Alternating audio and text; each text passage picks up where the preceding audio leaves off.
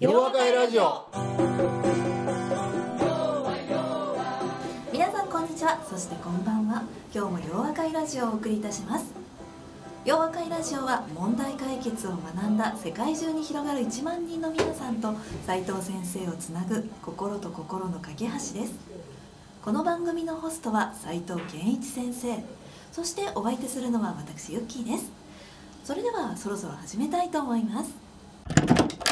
皆さんこんにちは。そしてこんばんは。斉藤先生今日もよろしくお願いいたしあます。よろしくお願いしますね。斉藤先生明けましておめでとうあございます。明けましておめでとうございます、はい、なんともう2018年になりました。ああ長いこと生きてきたな、はい、はい、ほんまやな、この洋和会ラジオですけども、なんとですね、2011年の12月のあのクリスマスに始まっ僕たので、はい、あなたがそのでケーキを作って持ってきてくれて僕の顔かなんかじゃなかったっけ開けてすあぐ開けのてすぐ。バレンタインのあ時バレンタインのですねはい。時かそっかそっか。クリスマスの時は雰囲気出そうと思ってなんかこうサンタのあ格好そうですよをしてきたね。なんかはい随分いろいろ工夫していただいてありがとうございました、いえいえ。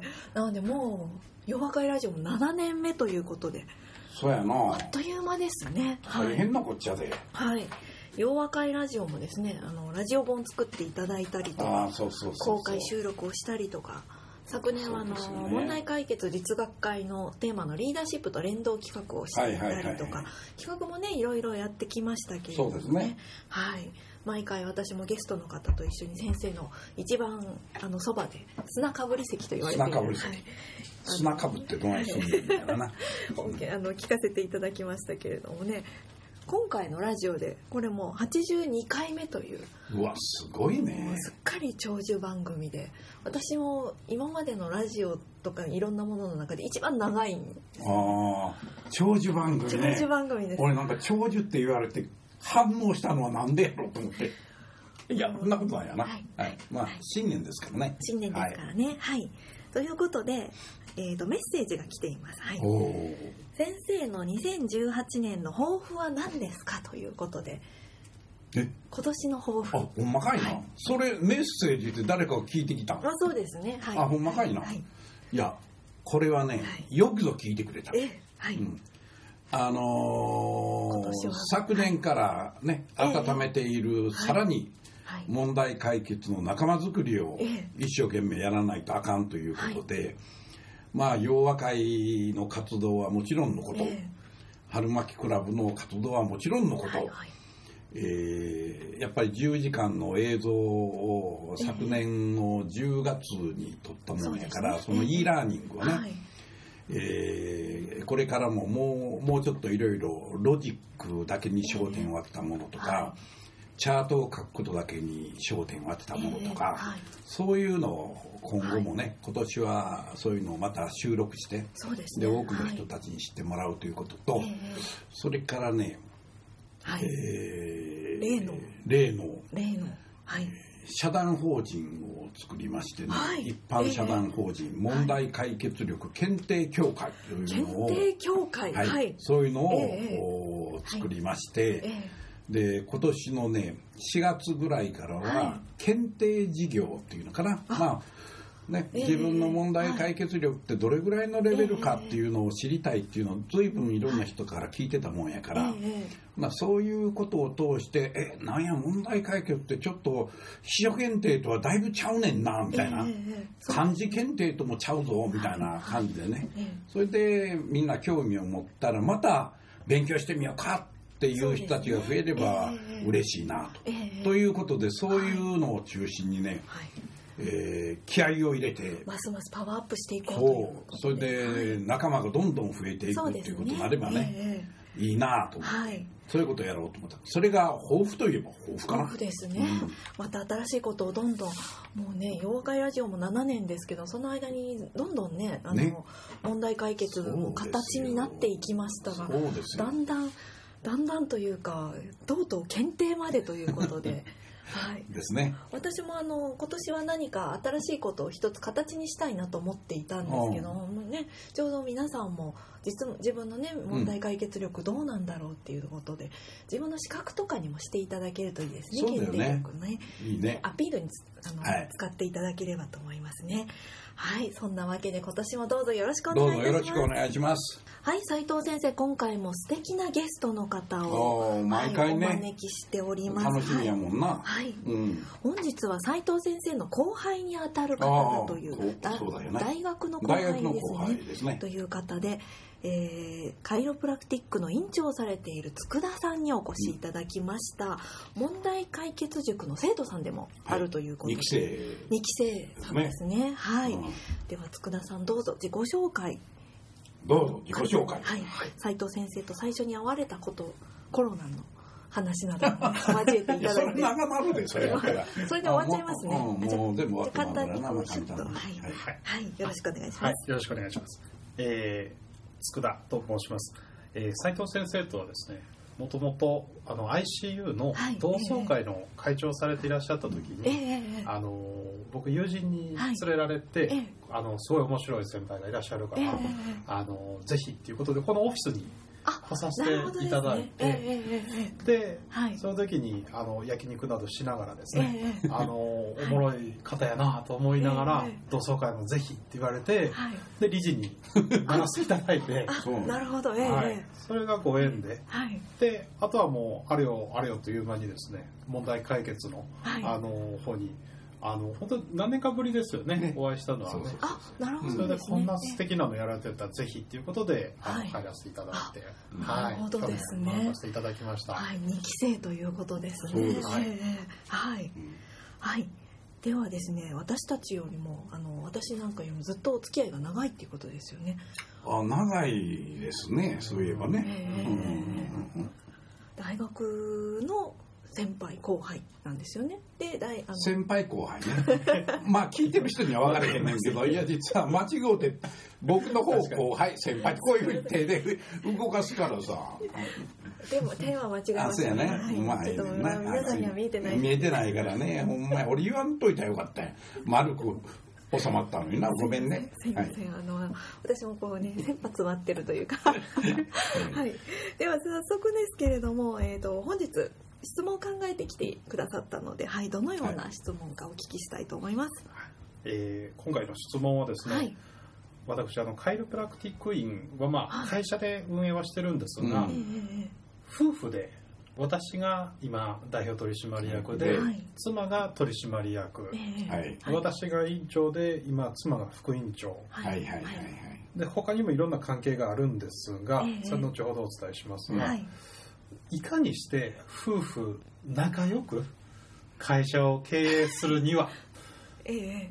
これどうしてこの問題が出てきたかっていうとですね、うん。あの問題解決塾の2期の時にですね、うん。はい。最終的にうちの会社の問題はどこにあるかっていうのを、ええ。まあ機能的に考えていくとですねどうやら私たち夫婦の関係性が非常に大きな影響を及ぼしているという結論になりましてはいで日はそれを考えてですね、はい。自分なりに注意点というのは考えたん考えて、ええこと組織図を作ったりバリューチェーンを作ったりえーまあ、いろんなあの問題解決のええ。手法を使わせていただいたんですが、まあ関係性がですねちょっとお伝えするとはい。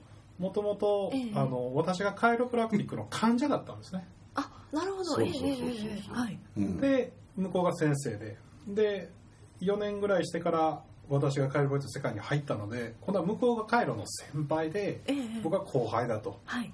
向こうがインターン員の院長先生で僕は、まあ、入りたての新人から始まってなるほどえええでやがていろいろ僕も院を出してえはい。院長同士になってで今度は組合とかを一緒に作ってはい。カイロプラクティックの、え。でそこの向こうが理事長で僕が副理事みたいになって、はいでやがて結婚することにまあなったりあのまあ、その前にはい、ええ論文を一緒に海外で発表したり、ええそういう論文仲間になったり、はい。で今今は、まあ、結婚してしばらくしてから会社を合併してはい。それが2000えー6年に結婚したんですけど会社は2012年に合併したんですね。はいはい。その時に僕が代表にしといた方が今後子育てとかいろんなことを考えるといいだろうということでええなったんですが、まあ、関係性って不思議なもんでええ。人ですからはい。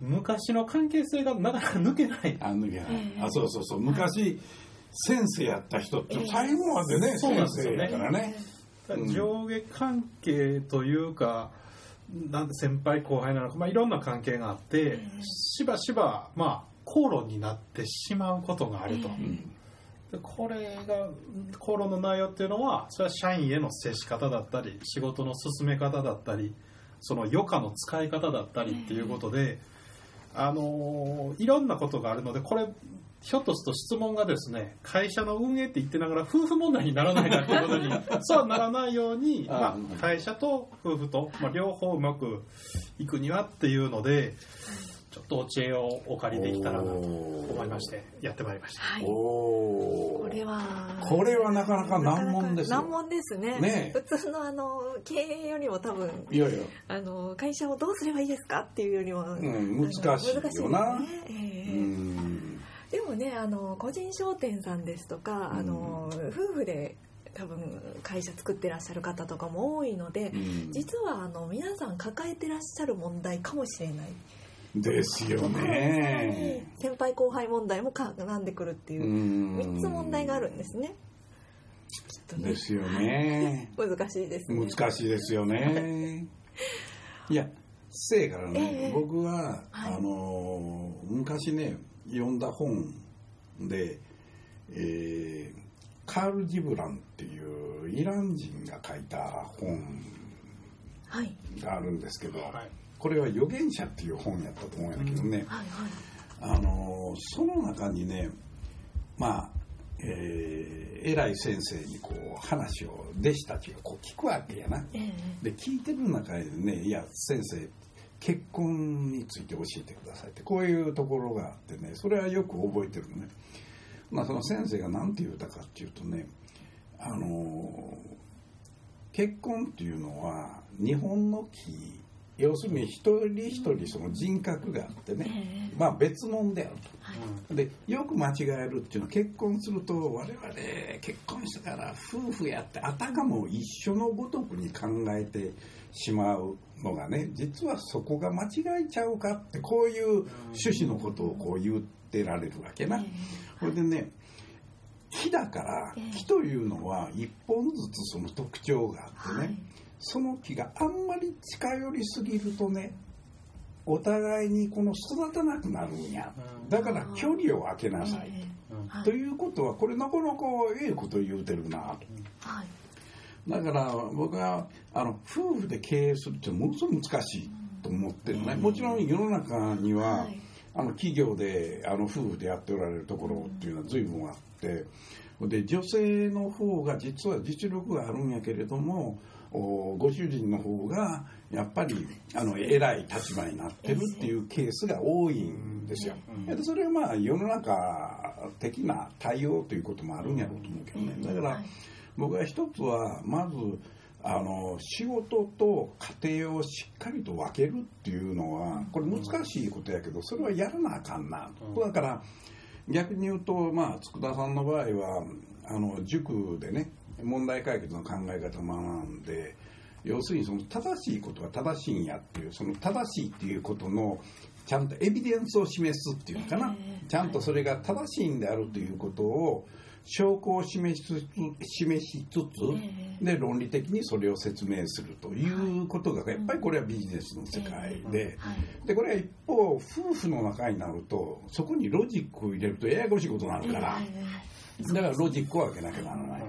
ね、ロジックというものでいわゆる夫婦の仲というものを維持していこうってこれはまず難しいそれはもう考えちゃあかんと。だからその切り替えをねうん。できるかどうか。これが2つ目に重要なこと。1つ目はともかく距離を常に焼けながらねええ。お互いがあんまりその夫婦らしさっていうのを仕事の中に持ってくるとねええ。それはかえって両方とも気があの成長しなくなっちゃうから。だから絶えずあの一人の人格として成長しなければならない、ええ。そういう状況にあるんやぞということと、まあ、2つ目っていうのは今のねやっぱりあのしっかりと家庭と仕事っていうのを分けなきゃならないっていう。だからなんかそれああなたの場合あれ家も一緒やったっけ？あ家は別。別やな。職場とは、うんはい、別とです。るとね職場行った時は職場の帽子をかぶる家に帰ると家に帰った時の帽子をかぶるっていうふうにねそれをもう習慣づけることやと思うわな。ええだからあのちゃんと例えば夫婦やったらお互いに思ってることは通じ合うはずやろうみたいな、えそういう考え方があるんやけど、ええそれは仕事の場においてはやっぱりそれではあかんやろと、うんだからちゃんとその社員に対するメモっていうのと、その中身は必ず CC で奥さんっていうかその、ええ。なんていう副社長やったっけ、はい。はい。副社長さんっていうような、うん。ね、そういうタイトルでこうちゃんと名前やうん。入れるとかやっぱりあくまでビジネスはビジネスうん。でのやり方っていうものをそこで職場の中ではそれを通すみたいな。家庭に帰ると違う帽子をかぶらなきゃならない。で特にあなたは子供さんがおられて随分可愛がっててね2人でね。だからまあ子供は春日井っていうわけじゃないんだけど子供を中心として、まあ、家族3人がなんかいつもこう楽しくやれるっていうそういうことを心がける。会社におったらやっぱり患者さんをいつもこう思ってどないしてみんな喜ばせたらええやろうとかな。従業員の人がまあ楽しく面白く仕事ができるようにしたらどうしたらええやろうっていうそういうこと考えんねんけど家に帰ると この家族3人どういうふうにみんなが楽しくおれるかっていうふうにそういう切り替えをしっかりやっていくってこれはものすごく難しいと思うね。でもそういうことをやるやらんとやっぱりしゃあないんやろなと。だからともすれば仕事の中でその家庭の時にあるコミュニケーションの取り方とかいうのを持ってくるとやっぱりそれがね変なことを生むやろうしっていうことなんだろうと思うわな。はい。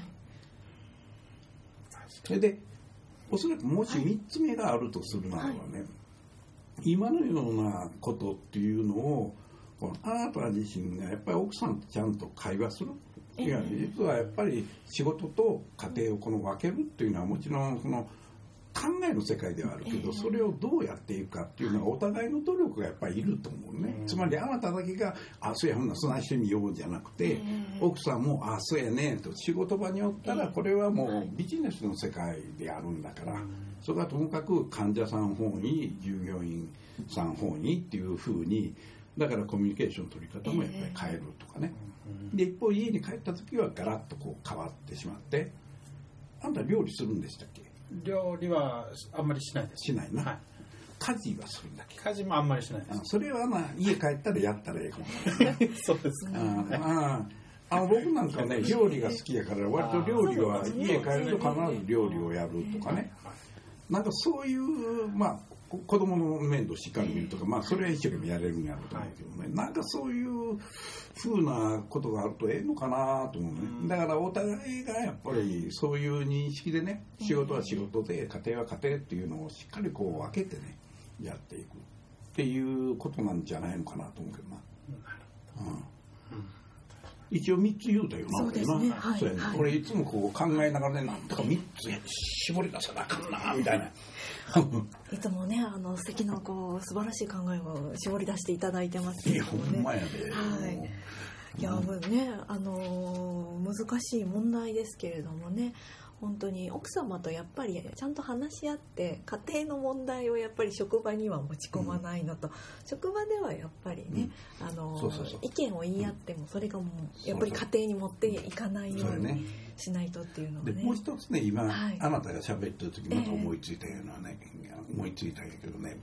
仕事の場であなた社長で奥さん副社長やねんけどねやっぱりイコールパートナーなんですよ、うんねええだからあのイコールパートナーであるっていうような認識をねしっかり持ってたまたま社長2人おるとみんな混乱するから、うん。まあどっちかならな、はい。まあどっちかなるんやったらまあそれは実力っていうよりも世間的にね、うん。ああこの人が社長さんやっておられるんやっていうところでねみんなおそらくああそうやなみたいに思われると思うんですね、だからそういうやっぱり考え方っていうのは、まあ僕がよく軸足を定めようみたいなところでね。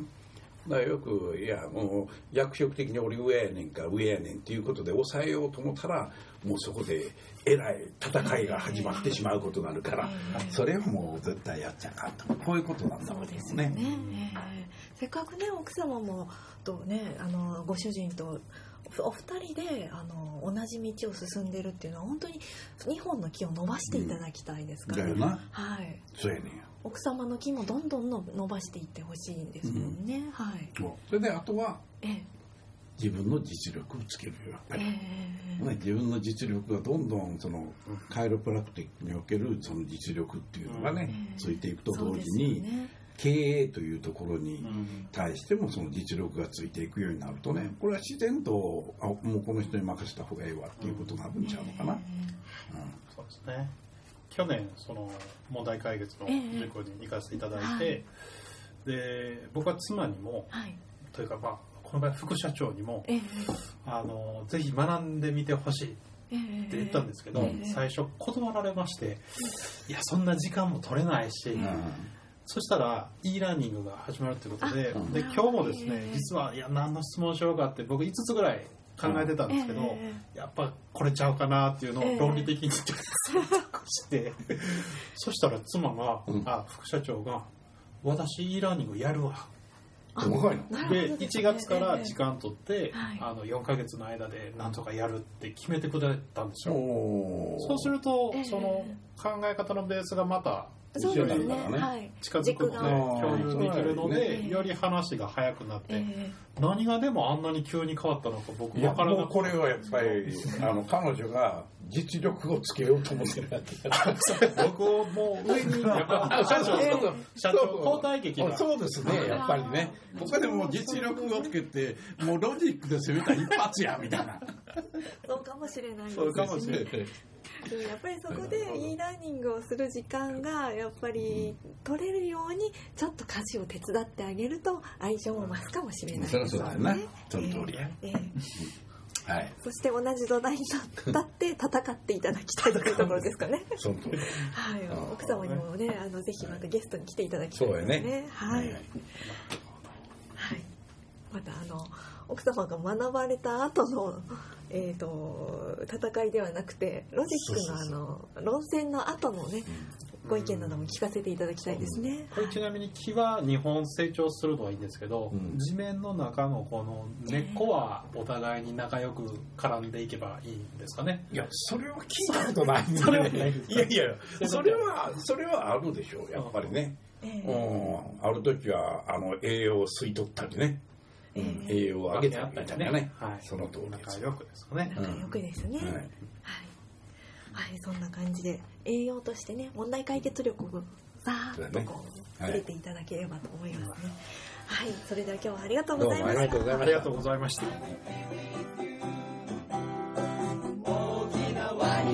洋和会ラジオ。それでは皆さんまた次回お耳にかかりましょう。お相手は斉藤健一先生と私ユッキーでした